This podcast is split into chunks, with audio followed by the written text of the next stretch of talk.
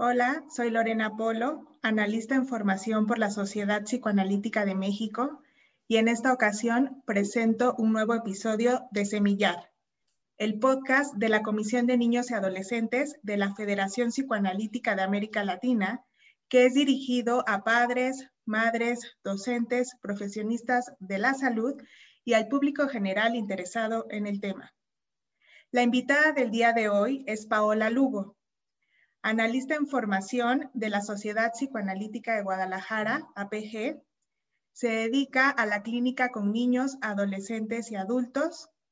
También es profesora adjunta de la maestría en psicoterapia del Instituto de, eh, perdón, del Instituto de la Asociación Psicoanalítica de Guadalajara y es conductora del podcast La Cura por la Palabra, que es un proyecto de difusión también de APG. Bueno, muchas gracias Lorena. ¿Cómo estás? Buenos días. Muchas gracias por la invitación. Bienvenida Paola. Muchísimas gracias por aceptar eh, esta entrevista.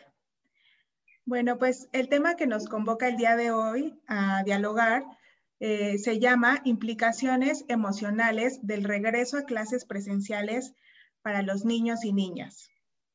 Para el momento en el que estamos grabando este episodio, la República Mexicana tiene 19 estados en semáforo verde, lo cual indica que el riesgo epidemiológico por el contagio de la COVID-19 es bajo, siempre y cuando se cumplan las medidas sanitarias. Por ende, las reaperturas escalonadas de las escuelas de educación básica, media superior y superior empiezan a ser una realidad después de 15 meses de confinamiento y de escolarización remota de emergencia.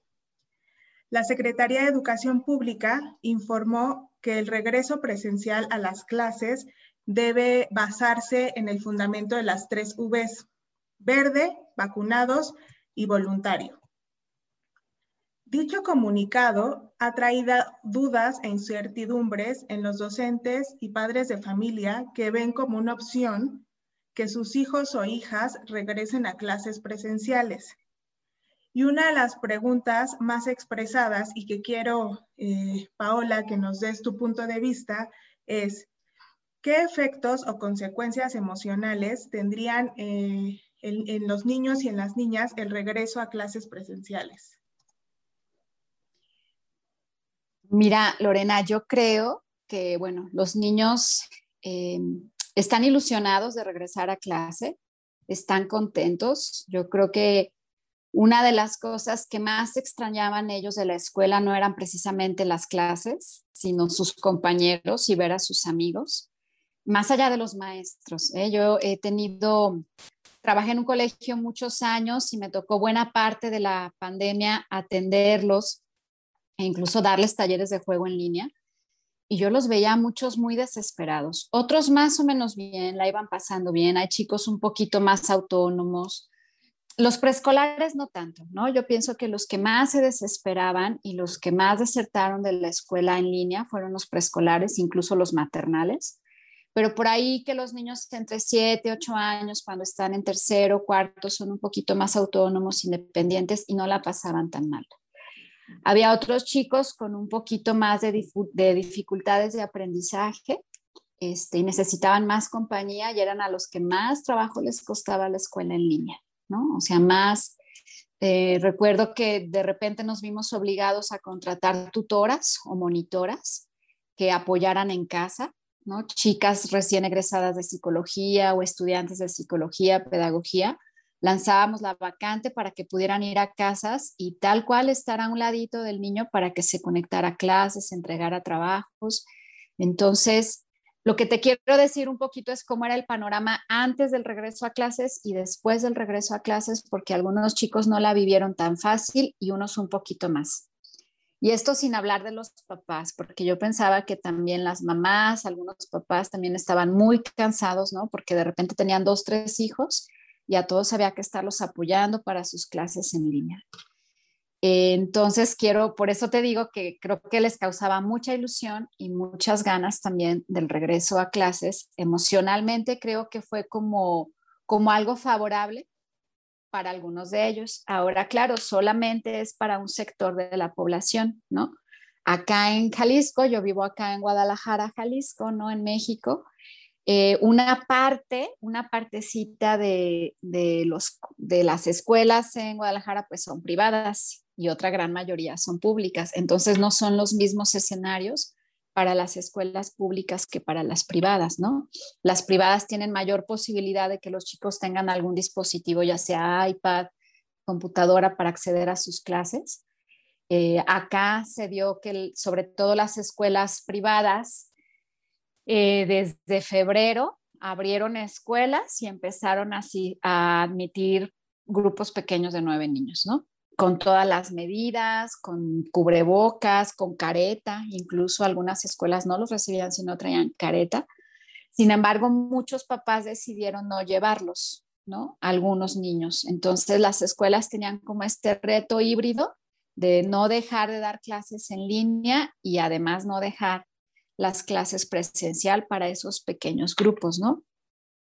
Con este regreso pienso también que ante la emoción y la alegría de los niños de volver, también pienso mucho como en ciertas angustias por parte de los papás y de los niños, ¿no? Porque siempre el temor al contagio está ahí, ¿no? El, seguramente, ¿no? Muchos niños llegan un poquito más temerosos, más asustados, con muchas instrucciones de papá y mamá de no vayas a tocar, no vayas a acercarte, no vayas a compartir comida, no te quites el cubrebocas. Entonces, unos están como más al pendiente, ¿no? De no me vaya a contagiar y entonces el miedo de si contagio a papá o a los abuelitos, ¿no? Acá en Jalisco ya arrancó la vacunación para personas este, de 60 años hacia arriba, entonces ya muchos abuelitos puede que estén protegidos, pero muchos no han querido vacunarse. Entonces, pienso como en estas dos caras de la moneda, como su ilusión eh, están alegres, contentos, pero por otro lado en algunos también la angustia de no contagiarse y contagiar a su familia. Y bueno, un poquito por ahí, ¿no? Ok, gracias Pablo. O sea, dirías que el, la ilusión del regreso a clases en sí es eh, la, el anhelo de reencontrarse con los compañeros, las compañeras, las maestras, la parte eh, de la presencia física, probablemente de lo que el referente que los niños y niñas tengan de la escuela con sus anteriores experiencias, a lo mejor de un patio de, escuela donde puedan correr, donde puedan compartir y jugar con sus iguales.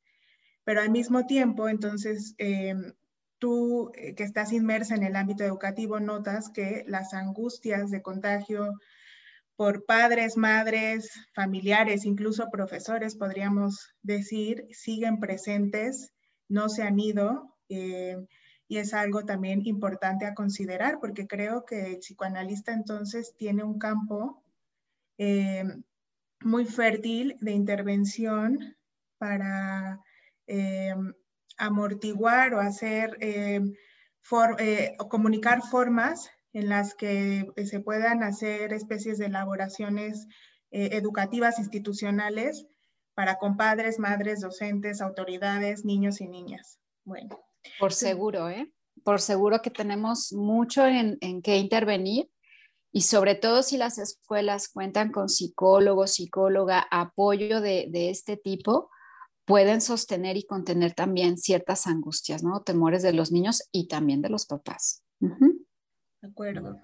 Y en este sentido, la segunda pregunta sería, eh, ¿tú qué, le dirías a los padres, madres, docentes para que puedan acompañar el regreso presencial a clases, si es que así lo deciden, de estos niños y niñas? Mira, pensando en la socialización, algunos papás que han decidido no llevar a sus niños al colegio, yo les diría como que no minimicen la importancia de la interacción con los compañeros. Yo lo que veía, por ejemplo, es que juegan en línea, ¿no? Está un juego que se llama Mongoose, que les encanta, por ejemplo, Roblox, ¿no? Que desató las ventas Roblox en esta pandemia y los niños acuden a esas plataformas para interactuar, ¿no? Y es como, está bien, no está mal, es un poquito convivir, conocer a los amigos. Yo de repente me conectaba con Zoom, con mis alumnos y entre todos jugábamos Roblox o Among Us, pero no es lo mismo que lo presencial, ¿no?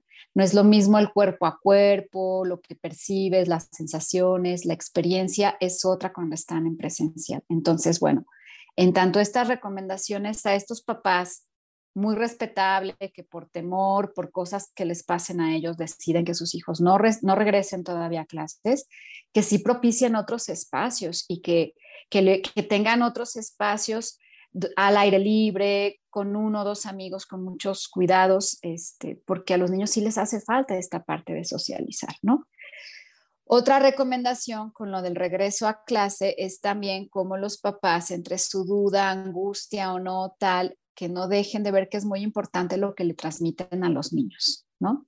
Que si ellos están bien, si ellos se cuidan, eh, si ellos están ocupados de sí para también revisar qué les pasa, hace muy bien para poder transmitirle esto a los niños, ¿no? Ahora sí, como esta, esta cuestión de ahora quién cuida al cuidador, también es importante que los papás revisen si de repente están súper paranoicos y no salen de la casa para nada, bueno, también hay que agarrar lo que a cada uno le pasa y encargarse de esa parte emocional de cada uno. Y por otro lado, sabes, también pensaba como en la presión que tienen de repente tanto papás, maestros y niños sobre el aprendizaje, porque yo he escuchado mucho que dicen que ha sido un año perdido, ¿no? Que el aprendizaje no es igual, que los niños van a llegar con muchas lagunas, que qué va a pasar a la hora de pasar de grado. Yo diría ahí como también paciencia y relajarse nada que no se pueda reaprender, revisar de nuevo, este, repasar, porque también los niños pueden sentir esa presión, ¿no? Este, de que van a pasar a quinto o a sexto y qué pasó en todo este año. E insisto, acá en México tenemos, y supongo que también a nivel mundial, porque también lo, lo, leí ¿no? por ahí en varias noticias, como esta desventaja en tanto lo social, cultural y lo económico, porque insisto, no es el mismo panorama para las escuelas de gobierno, ¿no? Donde ahí sí hay una mayor desventaja, ¿no? No sé allá en México, pero bueno, acá en la Ciudad de México, pero acá en Jalisco, por ejemplo, muchas escuelas fueron saqueadas y entonces el gobierno designó 90 millones de pesos, ¿no? Para otra vez abastecer de sistemas de cómputo, muebles, para el regreso a clases ahora en agosto, ¿no? Porque al parecer, bueno, en agosto se reabren supongo entre ajustes y desajustes, pero los niños irán regresando, ¿no? Este, bueno, un poquito por ahí. Me parece muy importante todo lo que señalas. Eh, no descuidar la socialización de los niños y las niñas independientemente a si sus padres o madres deciden que puedan regresar o no presencial a las escuelas. Eh, lo segundo es que los, las familiares, los papás, las mamás, quienes estén a cargo de esos niños y niñas, estén al pendiente lo que les corresponde, lo que les toca, lo que les angustia personalmente, eh, y hacer esta una suerte de contención para que el niño, ¿no? Eh, explicarle de dónde viene el susto y a quién pertenece. Y bueno, sí, eh, pienso que es una situación generalizada en, en, la República Mexicana, el que las escuelas físicamente, los edificios no están listos para para el regreso aún que se está trabajando, eh, con, igual con comités de padres de familia, de forma escalonada para que se pueda regresar, ¿no? Este, empezar, empezar a regresar en el mes de, de agosto del, del 2021. Y sí, también que eh, valoremos como sociedad eh, qué es lo que se perdió o qué es lo importante porque creo que también muchas angustias de, pérdida, de muerte, eh, están puestas ¿no? en, el aprendizaje y en el, señalar a perdón, en el señalar a los docentes y a los niños, cuando en realidad es una situación este, social, familiar, ¿no? que nos compete a todos y a todas. Pues muchísimas gracias, Paola, por, por, por tu tiempo, eh, por tus palabras. Y eh, no sé si te quieres despedir de la audiencia de este podcast. Sí, claro, muchas gracias a todos los que nos escuchan. Me encanta este nuevo accesorio de Semillar, que son los podcasts. Y bueno, Lorena, mucho gusto en conocerte y saludos a todos y muchas gracias. Gracias a ti. Hasta la próxima.